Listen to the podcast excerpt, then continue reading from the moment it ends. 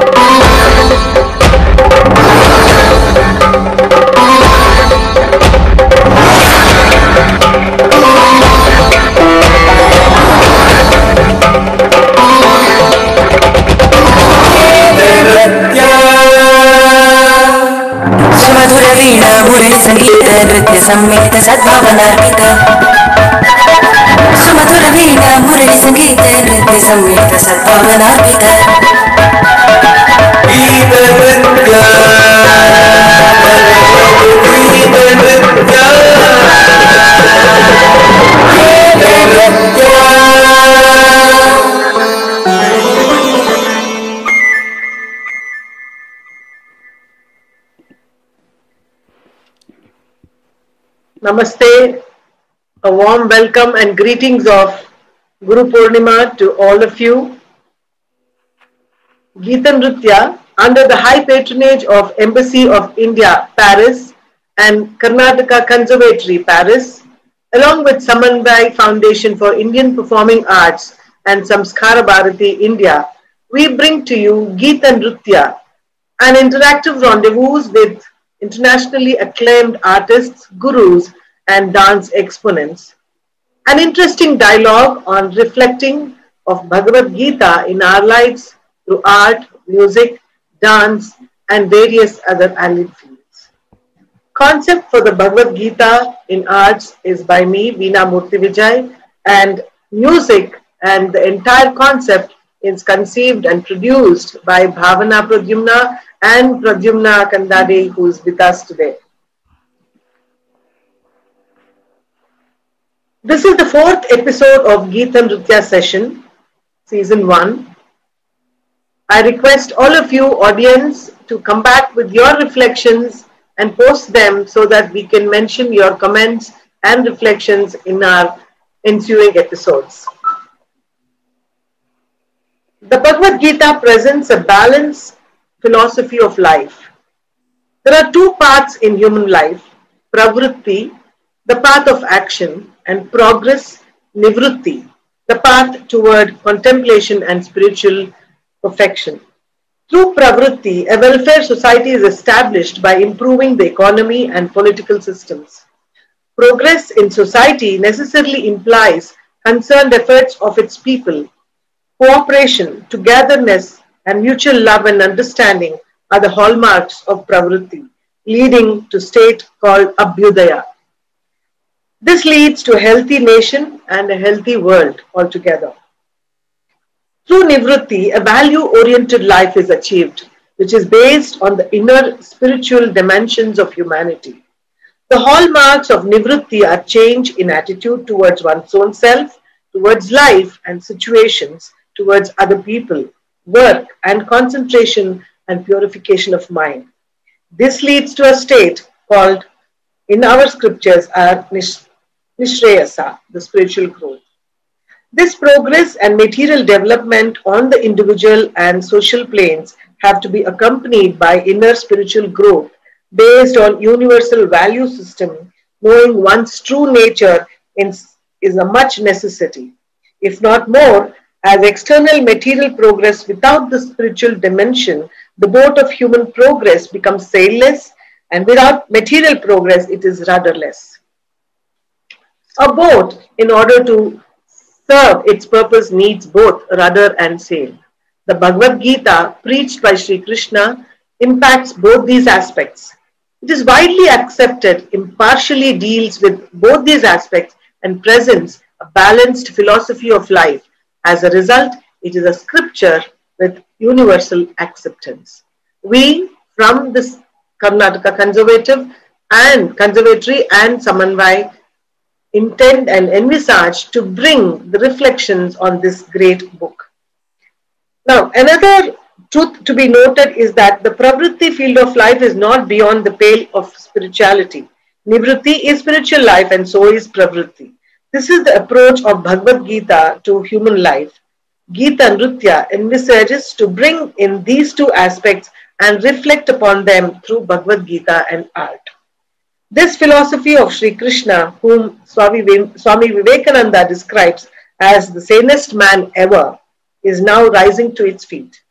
This idea will spearhead the religious movement of mankind in the coming centuries. These are some of the thoughts from Sri Swami Yadava Devananda from Sri Ramakrishna Math.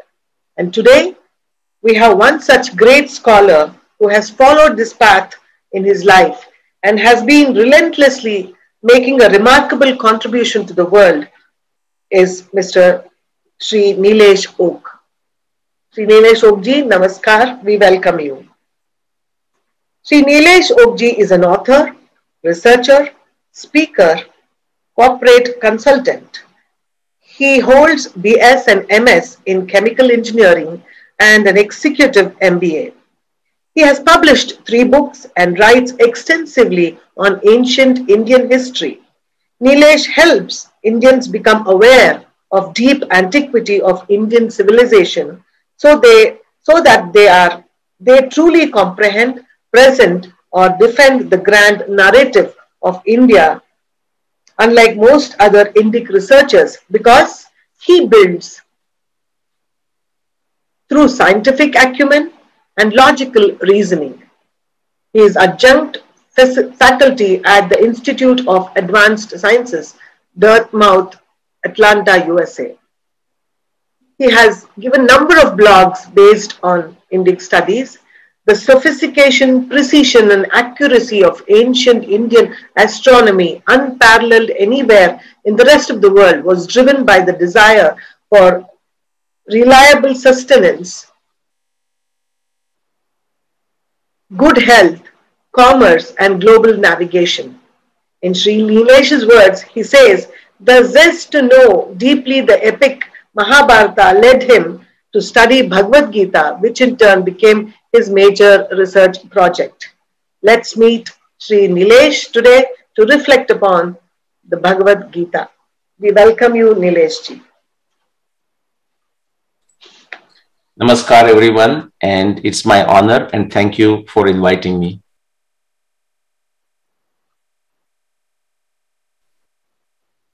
So, um, Bhavana, do we continue with the doodle video?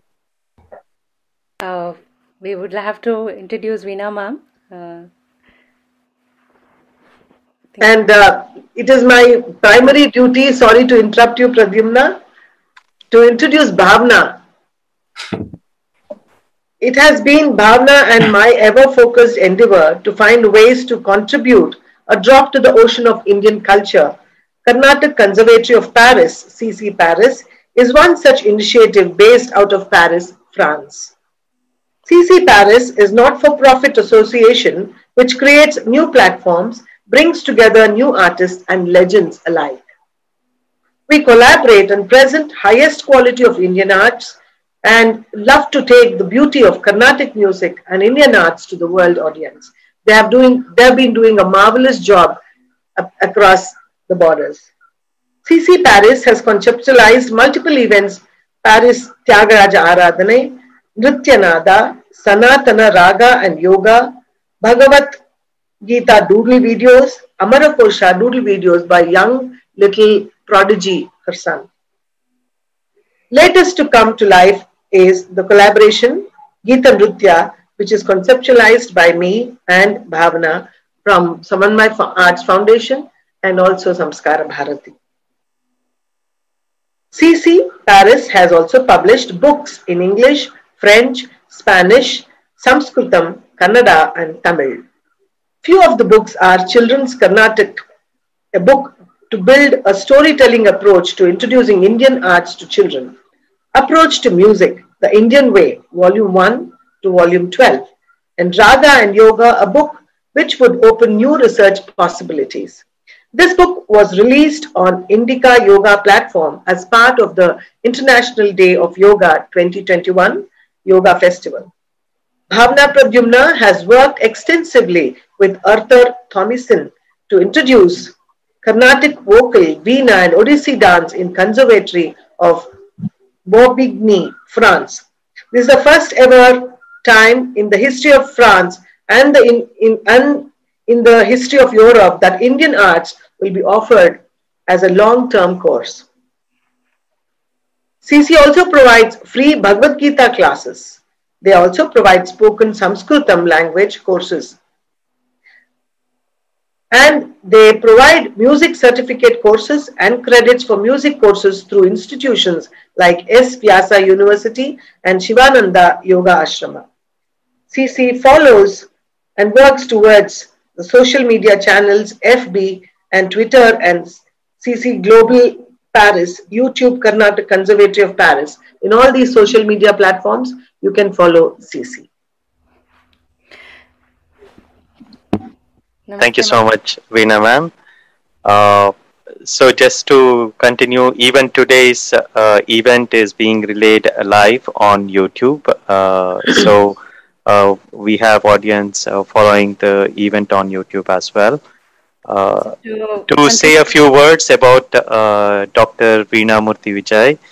Uh, so uh, we are honored to be collaborating with Dr. Veena Murthy Vijay ma'am.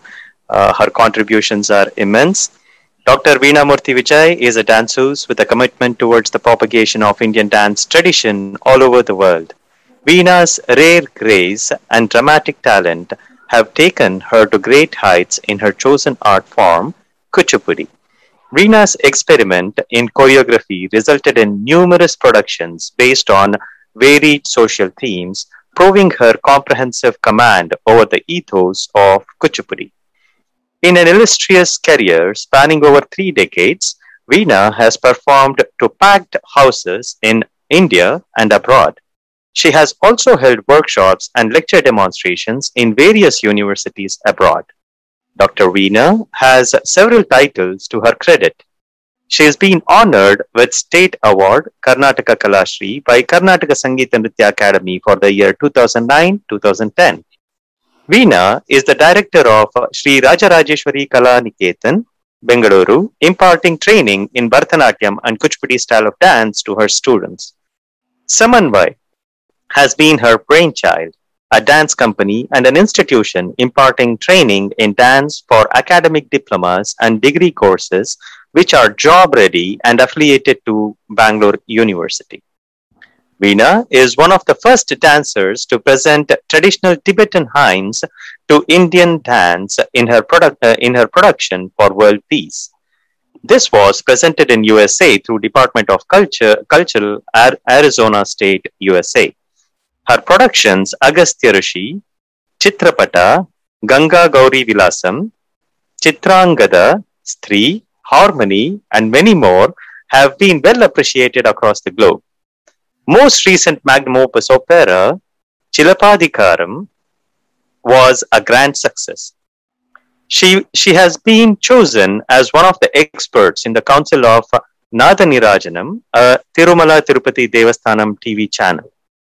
Veena has authored a book, Tere, tracing the presence of uh, uh, tracing the presence of Kuchipudi in Karnataka.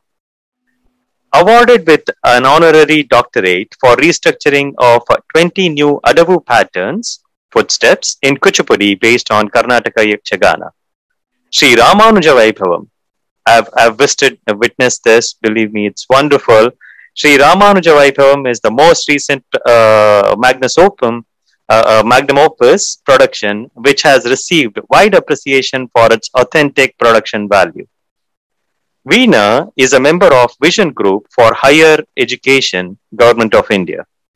Syndicate member of Karnataka State, Dr. Gangubai Hanagal Music and Dance Performing Arts University.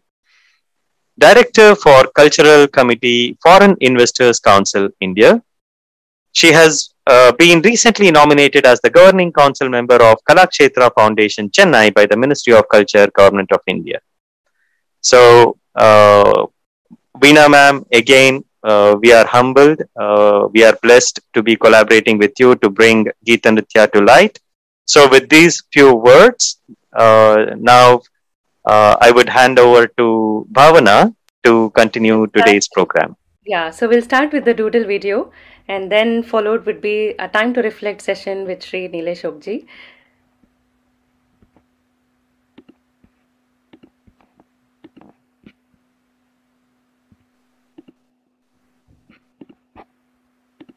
Under the high patronage of the Indian Embassy, France, Carnatic Conservatory of Paris presents the Bhagavad Gita, episode 24.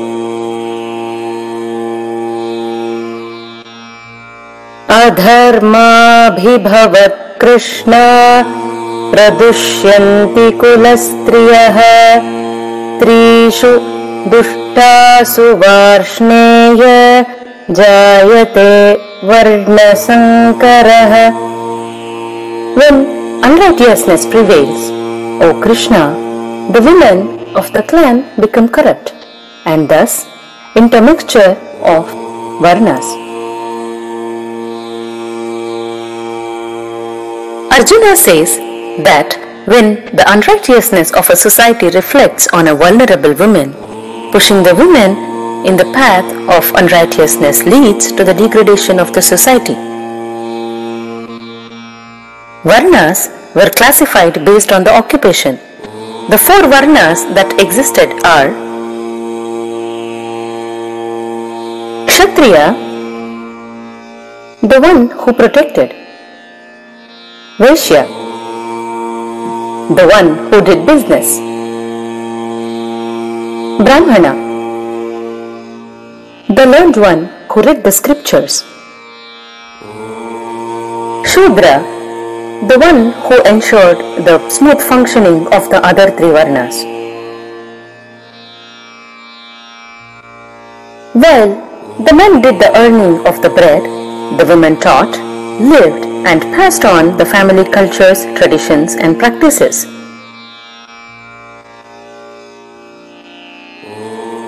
Age old society were well organized with defined roles and responsibilities, not just at a social level but also at a family level. Women have donned multiple hats and they have always been the binding force in a family.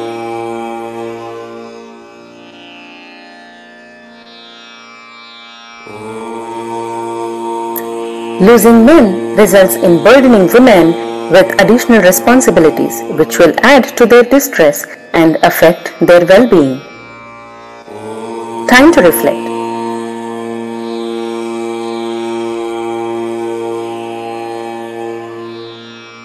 Would one address the unrighteousness in a society? Or would the society focus on the unrighteousness of a woman? Leave your comments in the comment section.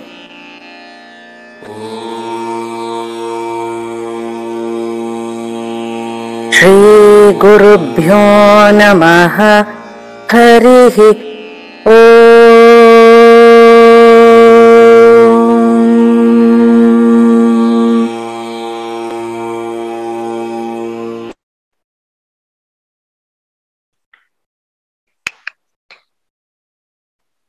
Thank you so much for that, uh, Bhavana. Uh, Nilesh ji, uh, it's time to reflect as uh, uh, as we always uh, end the Bhagavad Gita doodle videos with a time to reflect. Now it's time to reflect with uh, the legend. So, uh, how do you? What more does Bhagavad Gita say about varnas, or uh, what we? What is the essence that is brought about in Bhagavad Gita on varnas? So, if we can continue the thread, uh, you are on mute, so you may have to unmute and uh, right. So,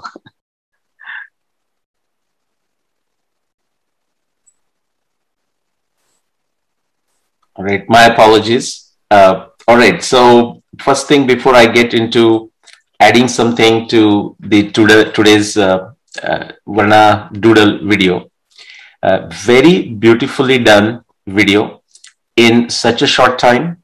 Uh, it's kept, I don't know how long it was, but definitely I felt like less than three minutes. And very effectively, it uh, conveyed what it needs to convey. Some Thank of the words, and it cannot be just a coincidence, uh. So, what I heard when Veenaji was talking, uh, her organization Samanvay, and in her uh, prelude, she discussed the word abhyuday. And so these all come together. So, in a society, for a prosperous and peaceful society, a society that is vibrant and growing, we need a certain structure. And actually, this Varnashram system provides that structure. Varnashram system provided that structure. So, anytime that structure is disturbed, some of the things that were mentioned in that doodle video come into the picture. To add few things, for example, in Bhagavad Gita, like Bhavanaji quoted that beautiful verse uh, from the uh, first and second chapter there. The uh, Krishna also says in explaining this Varnashram system, he says, Chatur Varnyam Maya Srishtam. It is my creation. My creation in the sense of the creation of a Paramatma. And how is this creation? What is this Varna based on? It is based on a Guna Karma. That's what he says. Guna Karma Vibhagasha. Something very natural division of society for the well-being of the society. So guna karma vibhagasha. So guna is a in a sense of you can say uh, the ability. Karma you can say in the sense of inclination. Uh, so guna karma vibhagasha. I will bring another metaphor from uh, Japanese uh, civilization. Number of you might have heard this uh, ikigai, something called ikigai, like four circles, big four circles uh, that overlap each other. And in a simple way, what they talk about is what is it that you love to do, you as an individual? What is it that you are good at? And usually that is something people should pursue their profession because they are good at it. What do you do, like in the sense of profession, but now in the sense of vocation? And that depends on what is required in the society. So, like, you know, I, I'm a chemical engineer, but in a practical way, I never purely worked as a chemical engineer in all my life because so that may be my profession.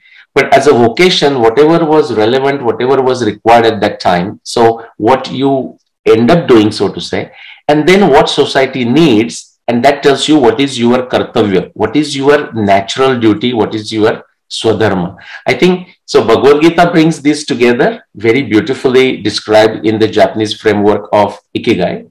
And quick two points I want to make on this additional, which do not directly come from Bhagavad Gita, but they are elaborated by Krishna again, uh, doing in a Uddhav Gita in the Bhagavad Puran.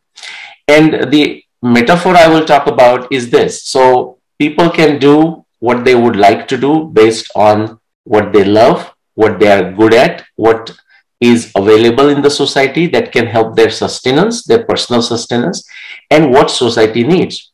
Having said that, just like when we are driving on the road, you may be driving in the car that you like, you may go in the direction you would like to go, but there are certain minimum common rules of traffic. It's something similar given in Bhagavad Puran, again by Krishna to Uddhava, where he, I call this common minimum program. Okay, so for example, when it comes to the Varna, for example, this is Ahimsa Satyam Asteya Akama Krodha Lobhata Bhutapriya Hitehacha Dharmoyam Sarva Varnika. So the basic moral standards are to be followed by people of any varna. It doesn't matter what is your profession, what is your vocation, what you love, and uh, in what way you are serving the society. And one more thing that we didn't talk about, or actually two more. One is a jati, because that gets confused globally when people try to understand Indian civilization. So jati, think of jati as a profession or as a vocation. Okay, so that sometimes get confused with a casta because casta is not even caste is not even an Indian word, but that did got attached to jati, and that's where the confusion began. And lastly, one more thing, ashram. So for an individual, as you grow go through your life, you know, so a- adolescence and then the mature age, and then you turn towards retirement and finally like you know really going away from everything. There also there is a common minimum program and krishna says this sarvashrama prayuktoyam niyama kulanandana he's telling to uddhava. He says madbhava sarvabhuteshu mano vak kaya sayama. Sayam and uh, uh, uh, Veenaji mentioned the samanvay if you have to summarize Bhagavad Gita in one word, that will be Samanvay, Sayam, Samyak, balance. Okay. It says there has to be a balance in every individual life and also therefore in the society between the different varnas. And what is that? Mano, Vak, Kaya. The balance of a mind, the intellect, and the body. So these are the things I want to add to the beautiful Varna video that you just played. Nilesh ji, um, you look very young, definitely, and uh, Bhagavad Gita is conceived or uh, or or taken such that that only older people would study Bhagavad Gita, or it is very philosophical or very spiritual. But how did your journey begin? Like, when did you start learning your learning Bhagavad Gita, and how how did it become a part of your uh, research? Well, I was I was uh, very lucky, I would say, and that is where the role of a samskara comes in. The previous generation, uh, I mean the existing generation, let's say, we as parents, uh, yes, we talk about the pitru rune and deva rune and samaja rune and whatnot, but we also uh, we actually owe it to our next generation and uh, i was lucky that my parents did a good job i i became familiar with bhagavad gita Actually, Bhavanaji, I don't even remember when I became familiar. I was that young. And my mother introduced me to um, Vinoba. Now, some of you may know the, some of the audience may know the name, but he was a great associate of uh, Mahatma Gandhi and in his own right, a master. Not many people know that every time Mahatma Gandhi started any revolutionary movement for the freedom, he used to always go and consult with Vinoba. In a way, he was his disciple. Vinoba was Gandhiji's disciple, but also a master in a certain sense. He used to always consult. So Vinoba has translated uh, Bhagavad Gita into Marathi in the very same meters as a Gitai. So that's what my mother introduced to me. And then when I went into the school, uh, a certain school, a high school that I went 8th, 9th, and 10th grade, uh, the school had a system, which is again very lucky one uh, I may not have thought it that way at that time, but it was truly a lucky coincidence that I we had to remember each class had to have by heart one adhyaya of a Bhagavad Gita in every year. So without much effort, in those three years, uh, I had three adhyaya by heart. And that just got me into so much thing that uh, I never left Bhagavad Gita. In fact, as Veenaji mentioned, I have research in many other areas. But I can always tell you, it's just like a quarterback. I mean, you can go to different locations, different places, but like come home. My home is Bhagavad Gita. So I always come back to Bhagavad Gita.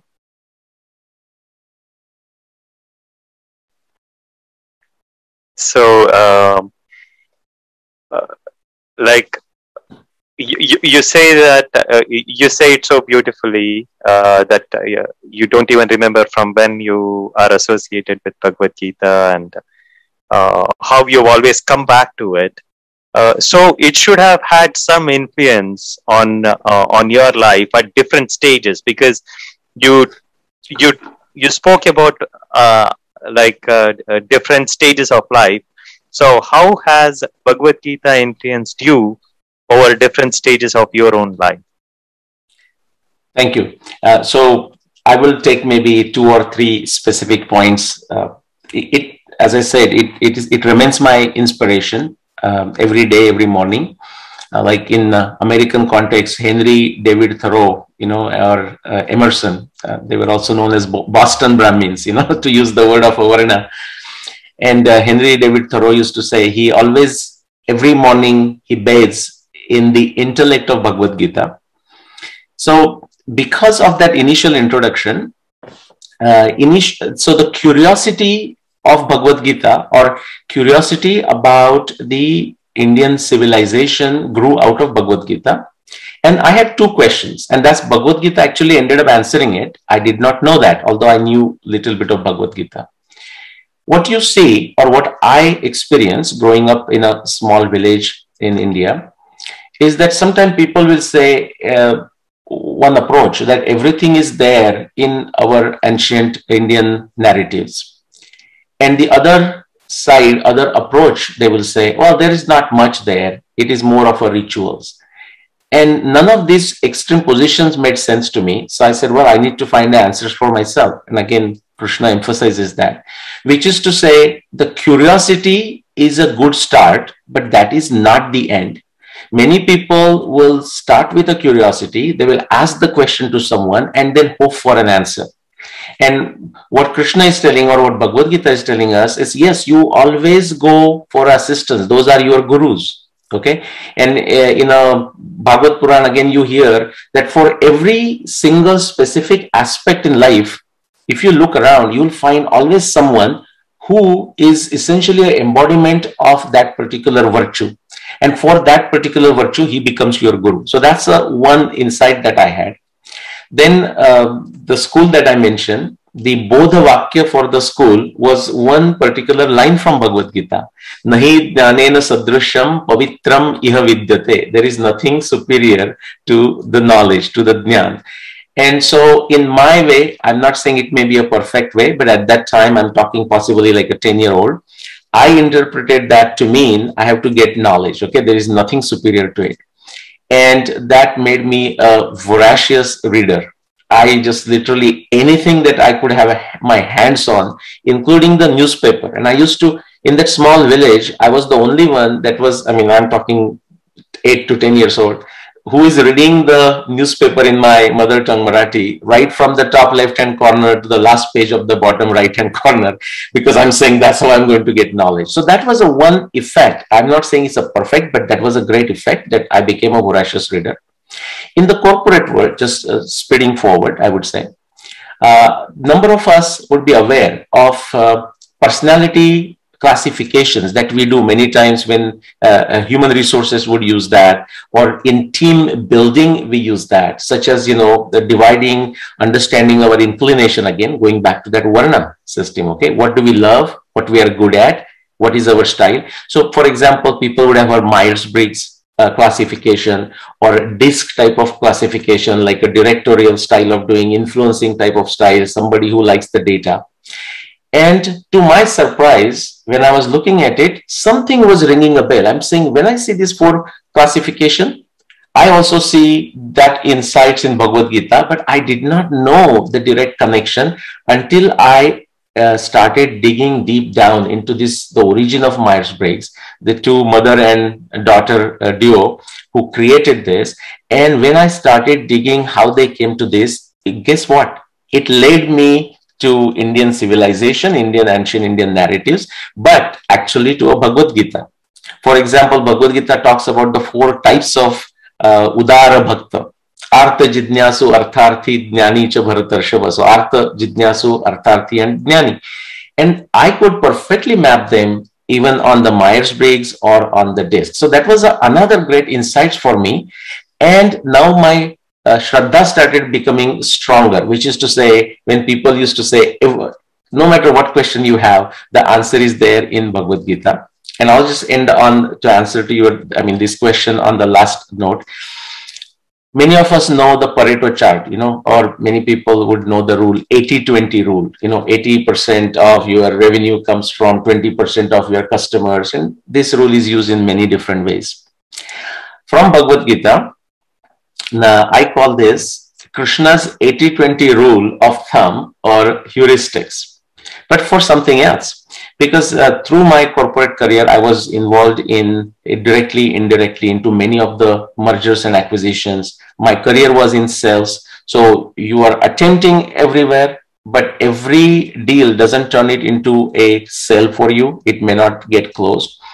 And Krishna says it beautifully in the uh, 18th chapter he says adhishtanam tatha karta karanam cha prutak vidam vividhascha prutak cheshta daivam chaivatra panchamam. So remember that last line daivam chaivatra panchamam that fifth one. So there are five things that he mentioned adhishtan karta karanam cha cheshta and then uh, daiva so the first four thing he says you know you have a goal you have certain skill set you have certain tools you have to use all of this you do your swadharma having said that that last one, the fifth, Daivam Chaivatra Panchamam, that random chance, probability, right? You have to, it's not in your hands. You have to live it. Okay. Hope that that comes together with your effort. And so I call that 80 20 rule. So because there are five elements that he mentioned, so each elements get 20%. 80% are in your hand. You must do it. Leave that 20% to Daivam. So those are my insights. Um, so, so so wonderful. And uh, you are so uh, wonderfully able to bring the essence of how bhagavad gita is relevant at every stage of one person's life right? So thank you so much for that. So to continue the same thought process uh, how would you summarize uh, the bhagavad gita? Uh, if if we have to initiate someone and say hey this is what Bhagavad Gita is in a snippet. So how would you summarize it for them? Okay, that's that is a very good question. Again, um, what you would notice is depending on who you go to uh, ask the question, uh, you might get a different answer. More than likely, we will get a different answer, and that should not surprise us. In fact, that remains the beauty of Bhagavad Gita. if you look at um, some of the greats uh, who have studied Bhagavad Gita, written commentaries on Bhagavad Gita, they have come from different perspective. If we look at uh, many sampradaya, you know, in our uh, civilization, so Shankara, Adi Shankaracharya uh, would see in a certain way. Now that is not to say they are at the opposite ends. Not so. The, each of these interpretations are complementary. Ramanujacharya would say in a certain way. Even Yamuna, Yam, Ramanujacharya's guru, Okay, Yamuna Muni would see in a slightly different fashion. Madhvacharya would say it in a different way. Jnaneshwara would say in a different way. Chaitanya Mahaprabhu would see in a different way. And that's the beauty of it. Now, that sometimes surprises people. So, we are looking at the same text and why everyone sees it in a different fashion. That's the beauty of Bhagavad Gita. Uh, for example, uh, see, Krishna, if you notice, when Arjuna is asking the question, in some sense, we can say that Krishna never gives a straight answer. Now, of course, he's giving very straight answer. But for example, after the second chapter, and I'll come to that with the, the other way I'm going to summarize it. But some people, because there are 18 chapters, they will say, well, let's go with six, six, and six. And hey, if it works for you, that's perfectly fine. So I don't think there is one very idealized way of classifying it. But because you asked the question, I would just share uh, what has worked for me and some of the influences. I just mentioned Acharya Bharat Ratna Acharya Vinoba Bhave. He was, uh, I would say, the single most biggest, largest influence on me. And there were others. For example, in the science field Sir Karl Popper, even he's known as the best philosopher of science. When I was reading this, this is possibly going back now 25 plus years. When I'm reading his books, and again, that was a somewhat answer to the previous question. When I'm reading a best book or series of books on the philosophy of science in the modern sense, modern Western European sense. And everywhere, like it will say, ah, that comes like, a, you know, hey, here is what is said in Bhagavad Gita. In fact, before I answer that question, if I may take uh, a digression, I'll say this. Uh, this was maybe again 15 years ago. I was reading books by uh, Nassim Nicholas Taleb, if some of you know that name. Uh, he's in the finance world he wrote uh, multiple books, but two books I'll mention because that's what I was reading. Fooled by Randomness, like F O O L E D, Fooled by Randomness. And another one was A Black Swan. When I read those two books, everywhere I was thinking that the, whatever uh, the whole book is saying, it is beautifully summarized somewhere from the ancient Indian narratives. And more than likely, I was thinking possibly from Bhagavad Gita. But a specific verse was not coming to me. And then I read Black Swan of his. And one day I was taking a shower, and lo and behold, that suddenly the verse that came to me, in fact, that verse I just stated, which is that Adhishtanam tatha karta karanam cha pratak vidam vividascha pratak cheshta daivam chevatra panchamam. So every activity that you do, and he's referring to financial world like stock market, even in stock market, you can do the good analysis of the stock, understand the market basics, decide when to buy a stock, how much to buy a stock. But after that, you know, once, once you do it, you are done, right? Now you just watch, and that is that 20% Daivam part. But back to answering your question, how, how would we summarize to somebody who is coming to me? Um, again, i am taking this from Vinoba's, uh, and it really helped me. Uh, I took it on a Shraddha, saying, let's see what he's saying, if it makes sense. It took me a while. It took me possibly 10 years. But now I'm convinced what a beautiful classification, and I would uh, like to share that with you. So Krishna, so Arjun and Krishna, that dialogue begins in the first chapter. Krishna is, Arjun is confused, and Krishna just smiles at him, even in a very tough situation.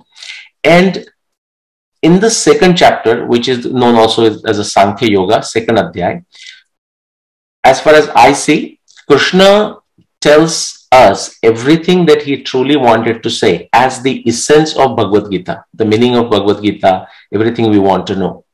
So, how did it expand?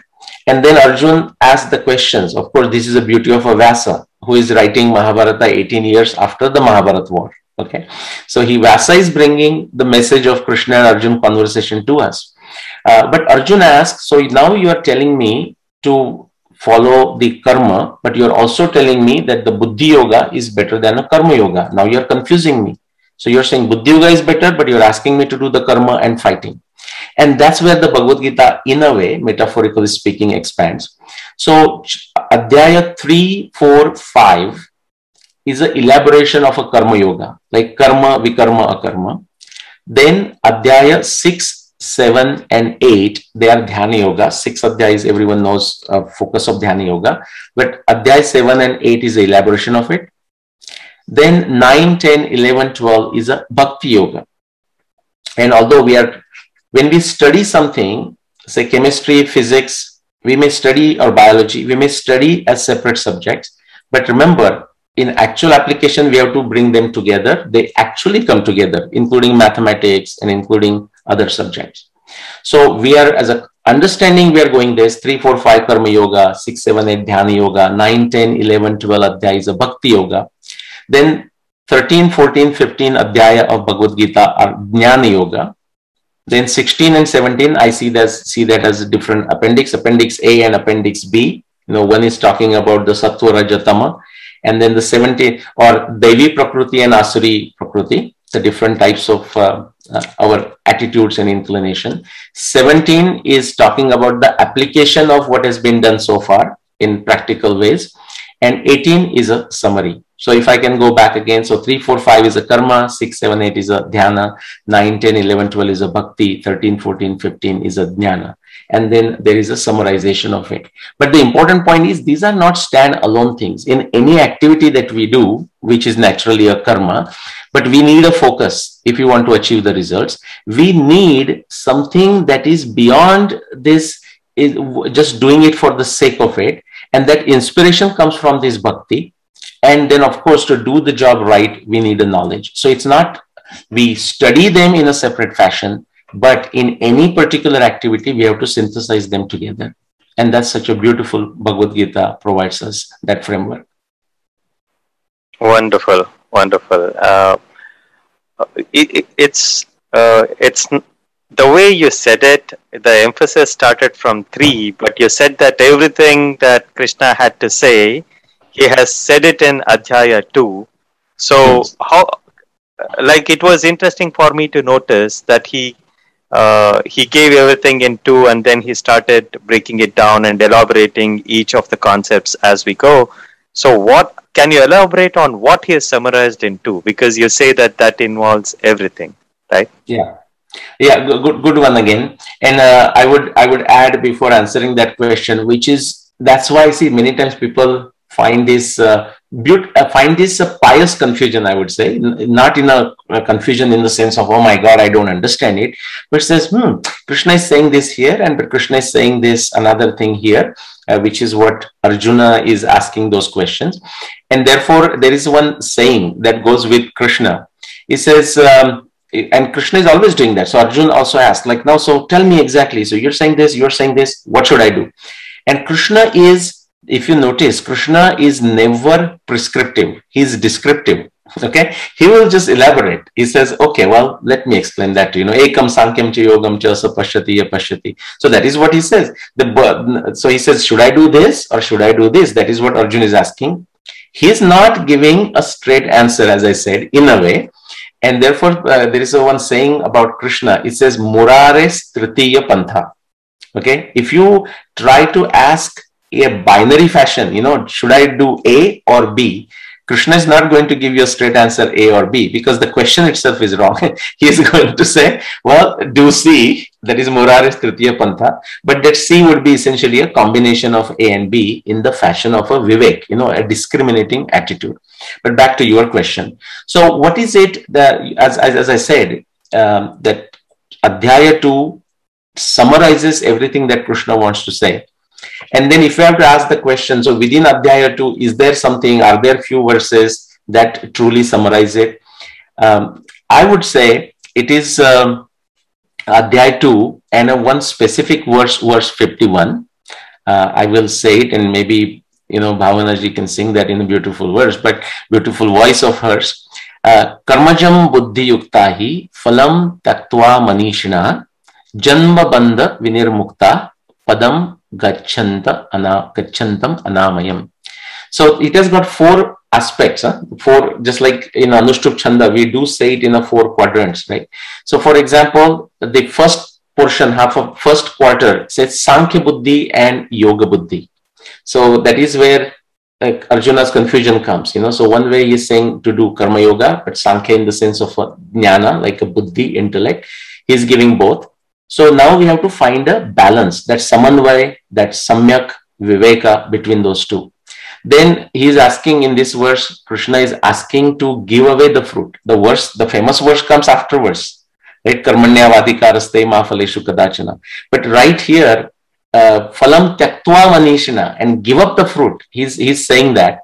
And he's already giving the summary of even the fifth chapter, which is that Jivan Mukti to get that moksha, the mukti in that sense, you don't have to wait for this body to fall off. You can have, you can experience that mukti right in this life. And therefore, going back to your, uh, whatever the first question you asked, like uh, maybe I didn't even answer, which is to say, why start Bhagavad Gita study uh, from early childhood? Okay, why as a parents ensure that the children get to it and never let it go? They may amount of time they may spend go may, may go up and down. And then the last one the videha mukti. Okay? So what will be the outcome if you do this? If you balance that sankhya buddhi yoga buddhi if you give away the fruit you can experience the moksha right here the videha mukti. Okay? So videha mukti like which is to say experience that liberation okay right in this body and of course after the body. It's a wonderful way. And then uh, second chapter ends up with what? Those 12 shlok on Sthita Prajna. Sthita Prajna is the gift of Bhagavad Gita to the entire world. You do not find the word Sthita Prajna anywhere in ancient Indian narratives before Bhagavad Gita. So this verse, I would say, uh, summarizes Bhagavad Gita. So Wonderful. I'll just take uh, one second here. Uh, we had Sonal Mansingh ji, uh, who actually kicked off our uh, uh the entire Geeta Nritya. She was the first chief guest here uh, with uh, Dr. H.R. Nagendra Guruji. their conversation was so wonderful, and I should say that Sonal Mansingh ji had so many quotes from second Adhyaya, and now it makes more sense that why she she was saying that it is second Adhyaya which is very close to her heart and which has stayed with her. And now I see that it's almost the entire Bhagavad Gita which she carries with her through second Adhyaya, right? So the way you say it, it's so wonderful. And I also want to just uh, quote that just now, uh, the last week we completed first Dhyana and first Adhyaya doodle videos. And from next week, we would be starting with the second Adhyaya. And yesterday we brought together people just to chant along Bhagavad Gita as part of this.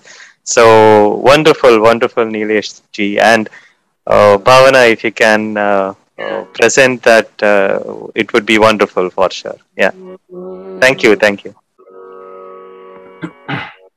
कर्मजं बुद्धियुक्ता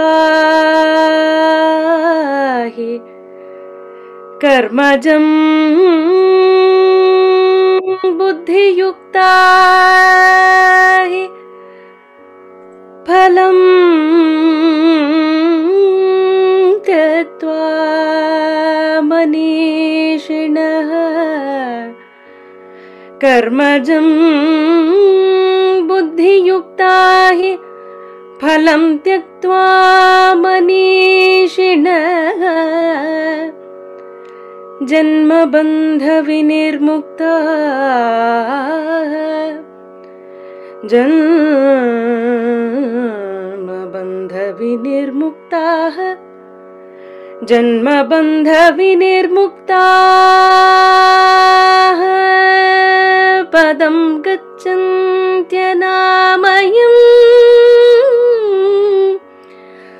पदं गच्छन्त्यनामयम्।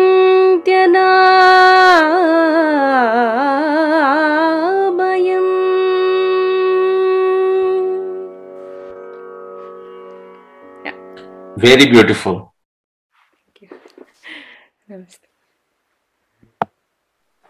Beautiful. Uh, thank you so much, uh, Bhavana, that.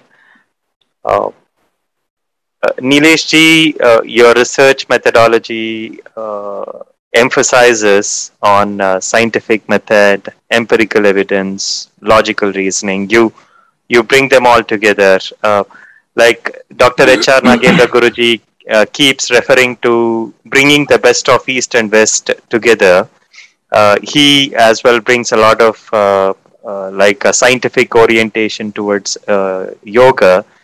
Uh, and you are bringing a lot of uh, scientific approach to uh, ancient scriptures.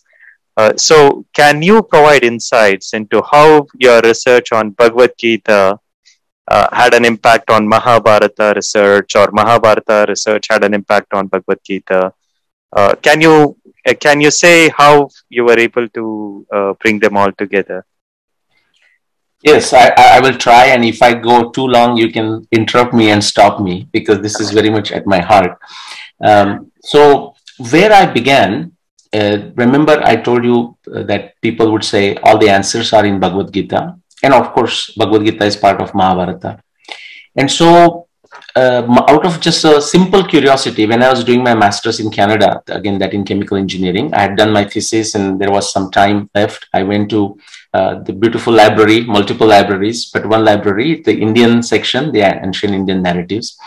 And uh, see, this is I'm talking when I was some 20 plus, and still um, I had not necessarily seen the entire Mahabharata at that point. So, just out of curiosity, I said, let me see where exactly the Bhagavad Gita shows up. So, I went to the library section, the Bhandarkar Oriental, these many volumes that many of us would have seen.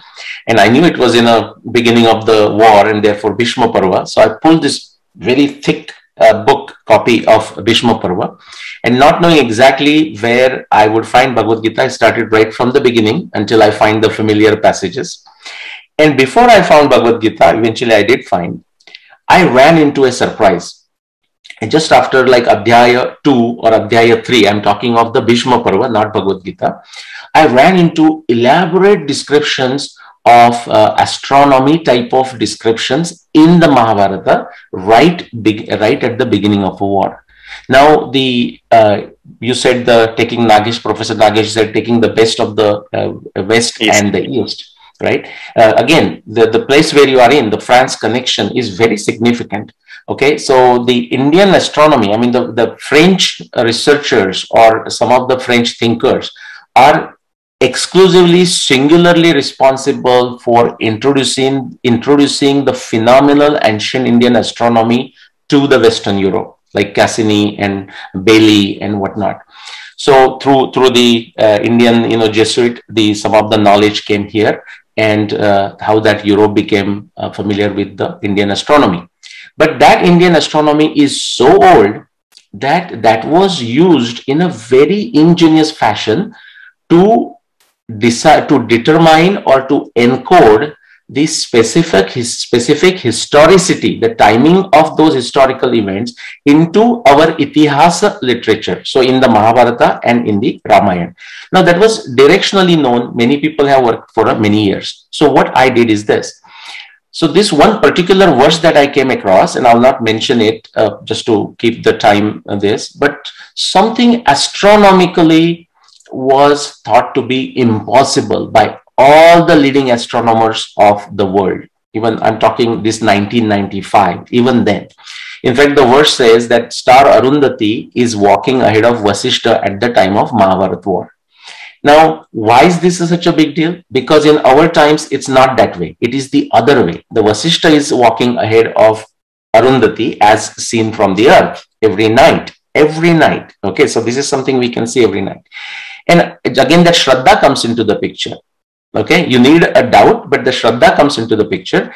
And I said, why would Vyasa write something that is astronomically impossible, whereas many other astronomy verses make sense? And so I made this, that particular verse and decipherment of that verse, particular verse, as my single point focus. In fact, um, I was so naive. I mean, the fresh young engineer, you can say. I thought, oh, I know Arundhati, I know Vasishta, I know astronomy, little bit of astronomy. I'm going to solve this over the coming weekend.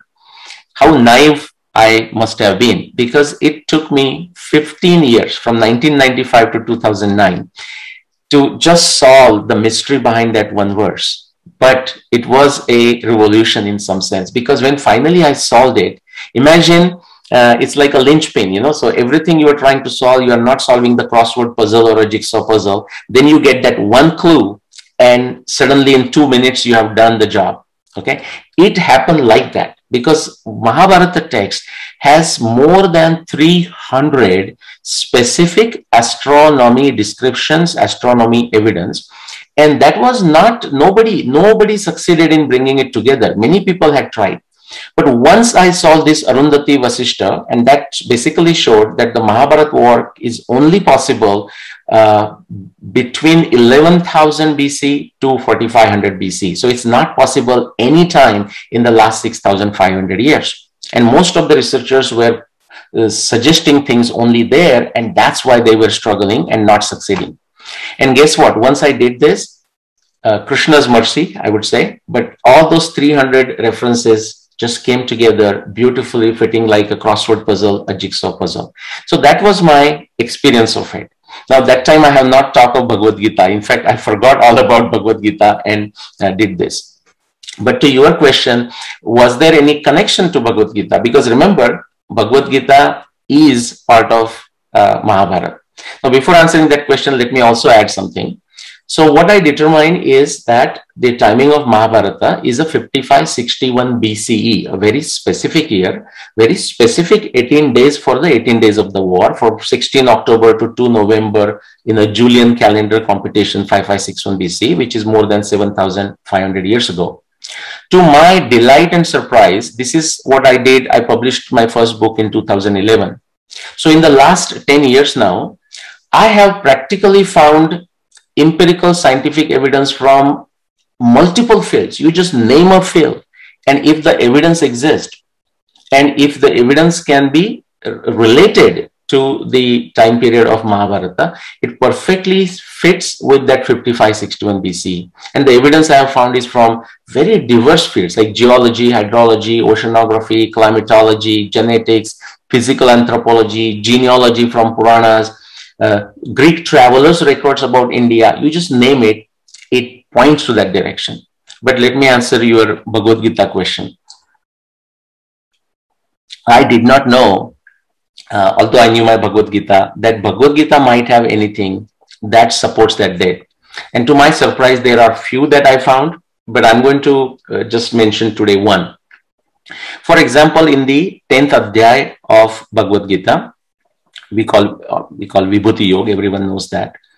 Krishna is explaining uh, in different places, in different individuals, different aspects, how we all can think of Krishna, we can all think of a divinity. Okay, and so one particular verse from that 10th adhyay uh, is like Bruhat Tatha Samnam Gayatri Chanda Samaham Masanam Margashirshoyam Rutunam Kusumakara. Again, Anushtup Chanda, four parts there. So the first two we can ignore for this purpose at least. Uh, mas- now the first one, Bruhat Samam Tatha Samnam, has a connection with the music and a dance, right? The Sama Veda, Sama Gayana Okay, that is in the Samagayana, Bruhat Sam, I'm saying, Krishna is saying, I am there. Okay, so anytime Bhavanaji is singing, okay, that divinity comes, okay, shows its presence through that. And that's what Krishna is um, uh, asserting there, okay, or validating. But the second line, Masanam Margashirshoyam, just I'm going to simplify like thousand levels down. Right now, so Krishna is saying Masana Margashirshoyam, among the lunar months of an Indian calendar system, I am the month Margashirsha. And it's, it should be surprised, right? Why would Krishna say Margashirsha? Especially again, just like that Arundhati Vasishta issue, that Arundhati is walking ahead at the time of Mahabharat war, but now it is not. Similarly, why Margashirsha? So right now, if we see Margashirsha comes at the around like December, so the, around the winter solstice. And so why why would that be the case? But remember, that is in our times. What was the time of Mahabharat? Now, using the other evidence that I just mentioned, I had arrived at 5561 BC. That's more than 7,500 years ago. And that made me thinking why Krishna would say Masana Margashirshoyam. So I'm going to now bring it three, four points together. Indian calendar also has a calendar that begins with the Sharad Rutu. For example, uh, during the birthday celebration, we say Jivet Sharada Shatam. Okay. Jivet Sharada Shatam, you know, Nandet Sharada Shatam, Vardhet Sharada Shatam, and so on. The Sharad is used in the sense of a year. Now you are 18 years old, 20 years old, and so on. The, so the calendar also began with the Vasanta Rutu, the spring season. The calendar also began, there was a calendar that also began with the rainy season. That's why we call the, use the word Varsha for a year. The calendar began with the Vasanta Rutu, spring season, that was called Samvatsar. Similarly, there was a, another calendar, multiple calendars simultaneously existing in the Indian system, Indian civilization. One began with the Sharad Rutu, which is a pre-autumn season. And the, there are additional references in the Mahabharata which refer to Margashirsha as the first month of the year. Multiple times, actually, at least two times in Anushasan Parva. So now taking those, plus understanding that there is a calendar that begins with the Sharad Rutu, and Krishna is saying, among the months, I am Margashirsha. If you put this together, what we realize, which is actually the fact for 5561 BCE, is that the month Margashirsha was the first month of the Sharad Rutu 7,500 years ago. Okay, and it was the first month of the calendar of that time, and therefore it was called this. So, what I'm saying is just the simple uh, statement of one quarter of a verse, Masanam Margashirshoyam, if we understand by combining with astronomy, it also quickly tells us is this. So two months of Sharada Rutu, pre-autumn season. So that's first and a second. And then the two months of Hemanta Rutu, which comes after Sharad, first and second. And right now, Margashirsha is at the second. Another astronomy, astronomy phenomenon tells us that the lunar month of Indian calendar shifts with respect to season by one month every 2000 years. So if you go 1, 2 of a Sharad and 3, 4 of a Hemanta, that is where Margashirsha is now. And now we have to go back by 4 months. And remember, for every month shift, we have to go by 2000 years. So 2000, 2000, 2000, 2000. If we just add that, just a back of, uh, back of envelope calculation, you can say, it tells us just based on this particular verse of Bhagavad Gita, Masana Margashirshayam, by connecting with the Mahabharata evidence, even this particular verse tells us, ah, Mahabharata, when Krishna is saying this, this happened about 8,000 years ago, 2,000 times four, four months of shift into the season. So uh, this was so fascinating insight for me that I'm saying, wow, I have, I was just simply chanting the Mahabharata uh, Bhagavad Gita verse without realizing its deep implication even for the antiquity of Indian civilization. So Bhavanaji, it would be great if you can sing that one. so,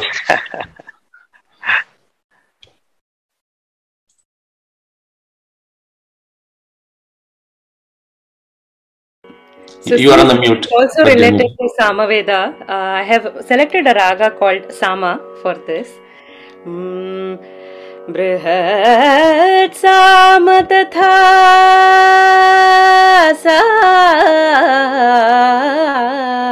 साम्नाम् बृहत् साम तथा साम्नाम् गायत्री छन्दसा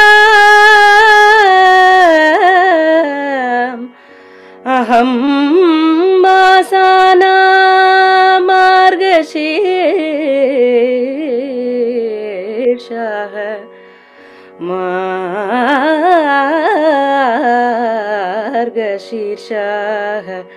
अहं ऋतुना कुसुमाकरः।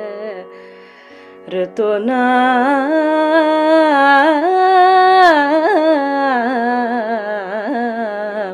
कुसुमाकरः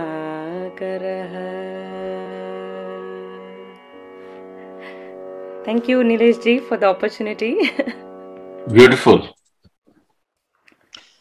Uh, Nilesh just shows the eyes through which you see is so different from the eyes through which others uh, look at uh, Bhagavad Gita or Mahabharata. Uh, it's it's just so wonderful. A quick check on time. Uh, we are a little past three thirty, uh, but maybe we have Nilesh ji with us, and uh, we are more than honored to take his time. Uh, Nilesh ji, are you available for a few more questions? Uh, uh, like we have few audience questions as well. Okay, So it can we is continue? Yeah. Can we continue for a few more minutes? Please. It's Please. okay. Yeah. Uh, since we were talking about Mahabharata and Gita, uh, and Gita being part of Mahabharata and uh, the entire story, how do you see the exact relationship between Bha- Bharata and Gita? I- It's it's said Mahabharata encompasses everything that we can find around us. They say there is nothing around us in our life that we experience which is not already said in Mahabharata, uh, and we find uh, for all the questions we have, we find answers in Gita. So how do you how do you kind of uh, what is your views on this? Uh, yeah, great point again. So Gita is uh, simple language. Gita is a essence, you know. So extractions like a like a clarified butter, you know. So what is the essence of a cow's milk? It's a clarified butter, you might say, for example. So Gita is a essence, and what Mahabharata does, the, the relationship is so close. And I'll just mention this in another context where some people, uh, researcher, academic researchers, and that's all good. Manthan is good, synthesis is good uh, they will some people are of the opinion and only opinion because there is no evidence whatsoever is that the gita was added later and so on and so forth. If by that they mean that it was added after 18 years yeah that's perfectly fine because mahabharata was written after 18 years. But otherwise what you see is a very beautiful relationship with what is there in the gita and rest of the mahabharata mahabharata finds a way i mean there is a uh, historical narrative that is going on but that is a purpose of a itihasa, right? Dharmartha kama mokshanam upadesham samanvitam purvavrittam kathayuktam itihasam prachakshate. You are taking an ancient event, okay, and a specific event, purvavrittam, kathayuktam, and you are telling in a narrative form that is the purpose, okay, that is the purpose of a katha, that is the purpose of a nritya, and that is the purpose of a music to uh, bring this wisdom to everyone in a form that is educational but also entertaining okay? And that's that's how it is done. So just to summarize if i can use a metaphor uh, think of a river ganga which is considered very auspicious pavitra to uh, the indian civilization. I mean right from mark twain to all the great uh, great uh, french um, uh, thinkers intellectuals you know refer to that like voltaire for example so Ganga starts with a Gangotri and reaches all the way to Ganga Sagar in the Bay of Bengal. So it's all auspicious, all pavitra, all revered. Having said that, there are specific locations on that river Ganga which are revered more. Okay, so Gita's place is something like that. So in the case of Ganga, we'll say Rishikesh, Haridwar, Prayagraj, Varanasi. You know, this is all Ganga but they have a special significance. Bhagavad Gita's significance is extremely unique uh, in Bhagavad in Mahabharata, and whatever as a philosophical discussion that happens in Bhagavad Gita, because of time, I will not go into that. But you can see even the Varna Varnashrama that we today discussed. You will see these examples in Mahabharata where a, a okay, is a guru to a brahmachari, but then the, that brahmachari is sent to a king okay the kshatriya for additional lessons or a brahmana who is already uh, educated already ready to get his initiation is sent to a lady sannyasi there is a lady sannyasi in mahabharata okay um, sulabha uh, for additional uh, knowledge. Or another Brahman person, before he gets his final initiate, initiation, is sent to a butcher, Dharmavyadha. Okay. Or in another place, he's sent to a Vaishya, a businessman to get his final lessons. So whatever is said about the Chaturvarnyam Maya Srishtam or the beautiful doodle videos that uh, you created, the philosophical aspect is elaborated in the Mahabharata, again in an educational fashion, entertaining fashion, and the whole objective is to enlighten uh, the society.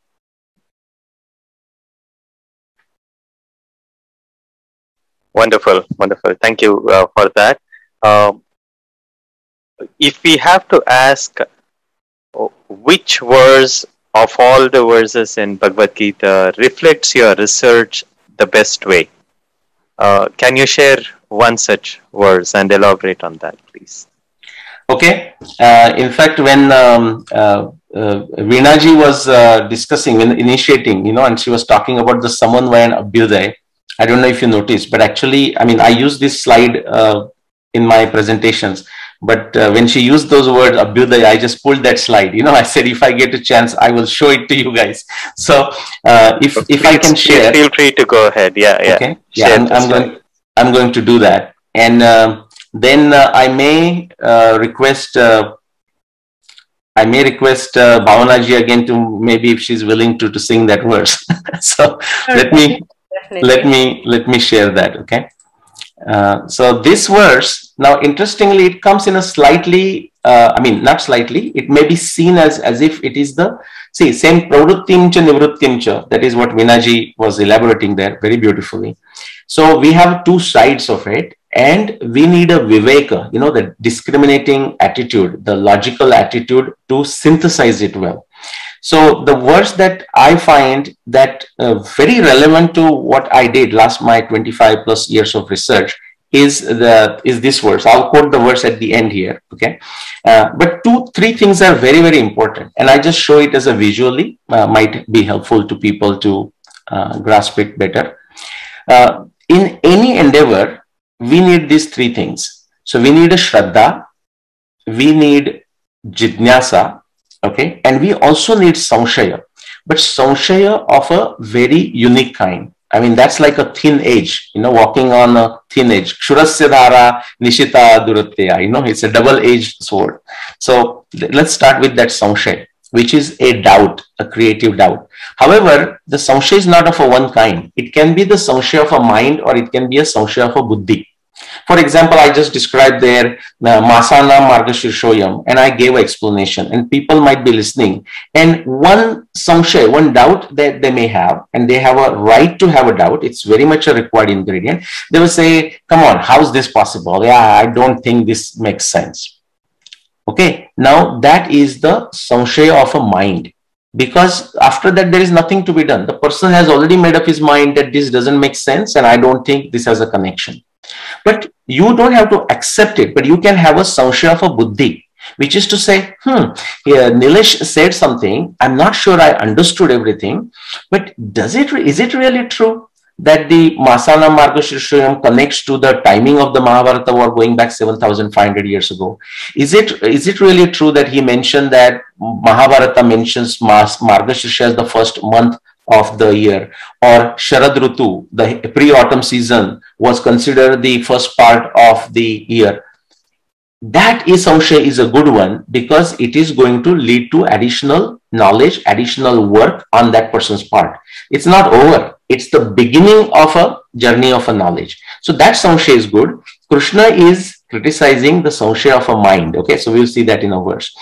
It, if you do this, Samshaya is a very great thing and you find it and therefore you try go looking for it it will lead you to jnana trupti a satiation because of a knowledge. Then you need shraddha.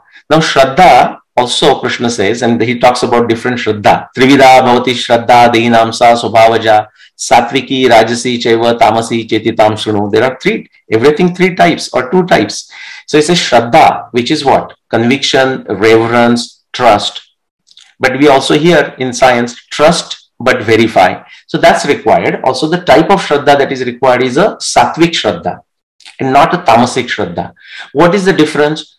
in both cases, the Shraddha leads to infinite work, karma shakti. Okay, lot of activity can happen because of reverence, because of trust, conviction about something. But remember, your conviction can be very wrong.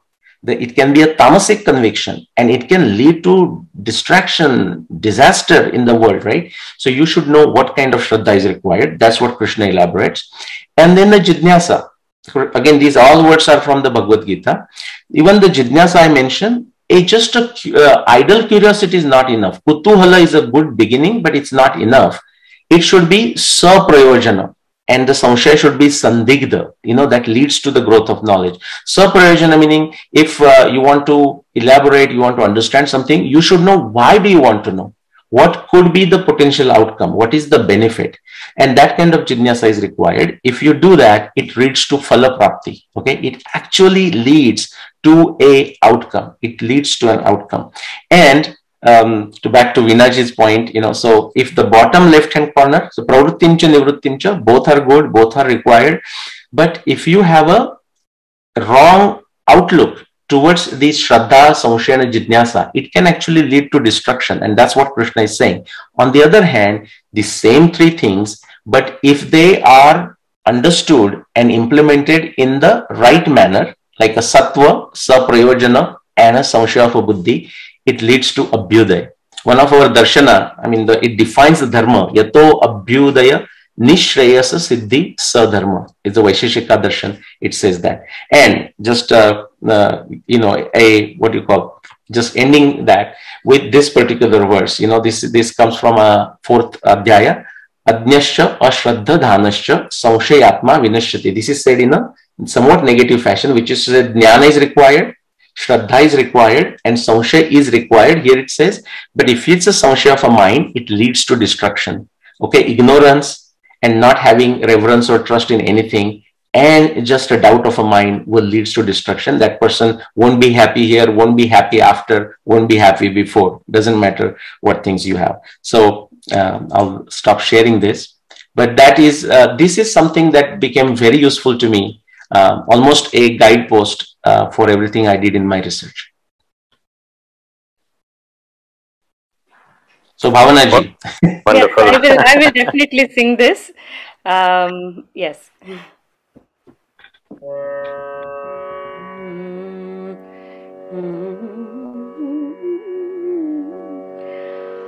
अज्ञानः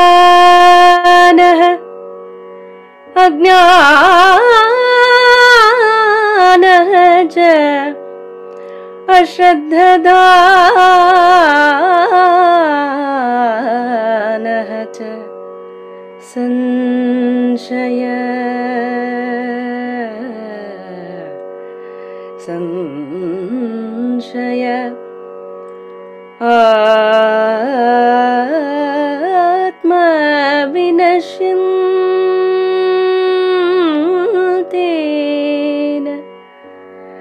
नायं लोकाः अस्ति न परः न सुखम्।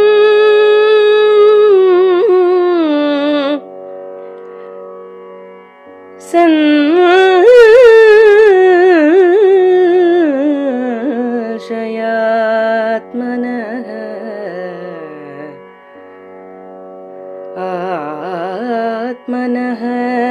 ಸಂಶಯ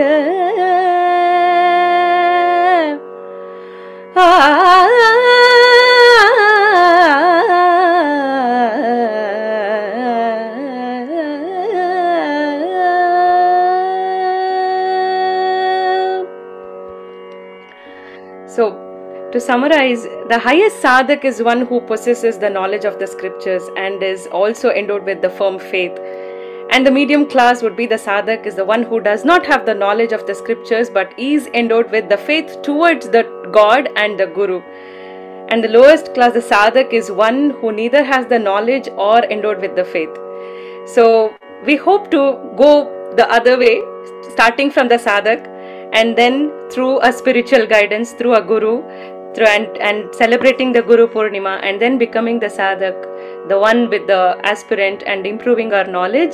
Nilesh ji, it was a wonderful, wonderful experience with you and uh, sharing of how Bhagavad Gita has been such a great in- influence in your life and your research work. I'm sure like uh, Nilesh ji has more than 10,000 uh, subscribers who have purchased his books and it is so widely accepted and spoken about in different uh, arenas across the world and we are so privileged and blessed to be having Nilesh ji as part of Geeta Nritya today. Uh, thank you again for your time, for your knowledge sharing, and for your relentless uh, karma yoga that you are doing for the society and for the betterment of all our uh, uh, all our people here. We have just one question. Sorry, we have one audience question that we want to take because of the time. We'll just stick to one. Uh, Pradyumna, I think you have the question. Uh, right. Uh, we have an audience question here, Nilesh ji. Uh, so, uh, uh, so Shrikant, uh, Shrikant ji is asking, uh, the work that you do, sir, is using modern science to prove the dating of our great Indian epics. Is the belief increasing in the younger generation that Mahabharata and Ramayana are not myth, or is it reinforcing the power of modern science? And I would say thank you to Srikanji for for that comment. Yeah. And this is this is a very recurring type of comments I get, and it uh, truly delights me. I'm never tired of getting that comment uh, because uh, our modern generation uh, they definitely what they study, so they like to see these kind of uh, these kind of evidences, you know. To and this is to increase the shraddha. That is for that is for all of us. And uh, I'd like to thank all of you. I mean, what a great uh, illustrious company that I am in. Actually, I feel like I'm a nobody. You when when the, all the kinds of things that you guys are you guys are doing, the skill set that you have, uh, I have none of that. But in the Varnashrama system, you know, we are all individual pieces, and that creates a beautiful, beautiful mosaic. So I'm very happy and humbled to be part of that small piece to create this beautiful mosaic. So thank you again for inviting me. I truly appreciate Guru Bhyo and best wishes to you, all of you, on the day of Guru Purnima. Uh, Thank you so much. Uh, uh, Veena ji, do you want to end with a few words? Actually, words are not coming out. I'm just awestruck with the kind of uh, masterly pre- presentation that Nilesh ji has done.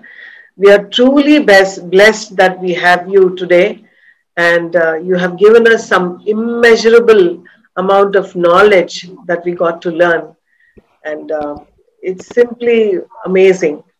Thank you so much for this. I think one session is not enough with you, Nileshji.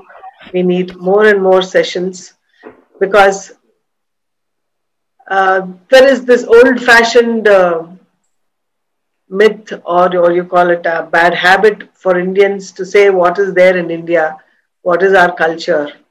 We try to all the time ape the Westerners, but when we really look at our Sanatana Dharma, our own culture, we have so much to give to the world and also imbibe in our lives. And you have shown it. You have shown us the path, like in our Hindu scriptures or in any Sanatana Dharma. We only say, we don't prescribe, like you said. There is no prescription, it's only suggestion that is there. It's up to us to follow and lead a good life. And um, this is truly very, very useful and uh, meaningful. Next week, we have Mohiniyattam, renowned danceuse, Guru Dr. Neena Prasad, founder of Bharatanjali Academy of Indian Dances, going to have Mohiniyattam and how it has influenced uh, her life. Bhagavad Gita has influenced her life, and how Mohiniyattam takes from this great text is what we will see next week. So please join us in large numbers next week. And uh, thank you, Shubharatri. And thank you so much, Bhavna, Pradyumna, and Shrikant Rajgopalji. Thank you so much. And we Oh. thank our sponsors, the uh, High Commission of Indian Embassy, Carnatic Conservatory, then um, We have Samskara Bharati, India, and all the rest of the and uh. N- Nambara Studios, Prasanna Keshava, and uh, Prasanna, Nambara. Studios, who has given us the theme song, uh, uh, the theme music, uh, Yes. Penned by Veena ma'am. that he's going to be recording. Exactly. Yeah. Yeah. So it's uh, thanks to the wonderful team uh, and Nilesh ji, you've only increased our curiosity now, right? So now uh, it's it's time for us to be Jignasu and go and uh, learn more. thank you so much, Nilesh for joining. Thank you, Veena ma'am. Thank you. Yeah, thank you, Shrikant.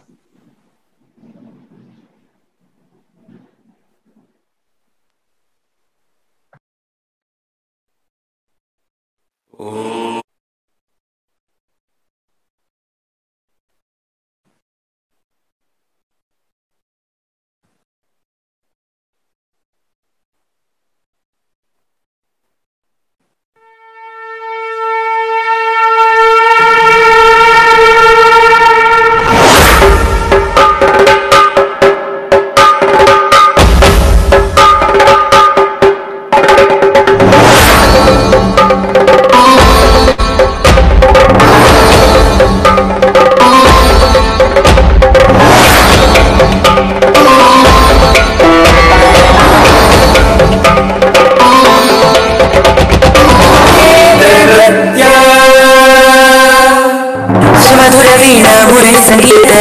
नृत्य संमिलित सद्भावनार्पित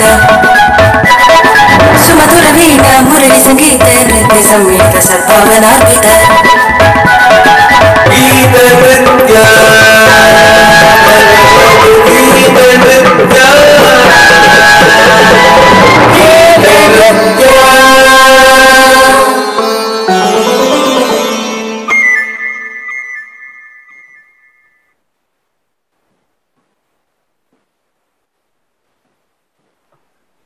you, Bhavna. Thank you, Pradyumna. Thank you, Veena ma'am. We see Shrikant ji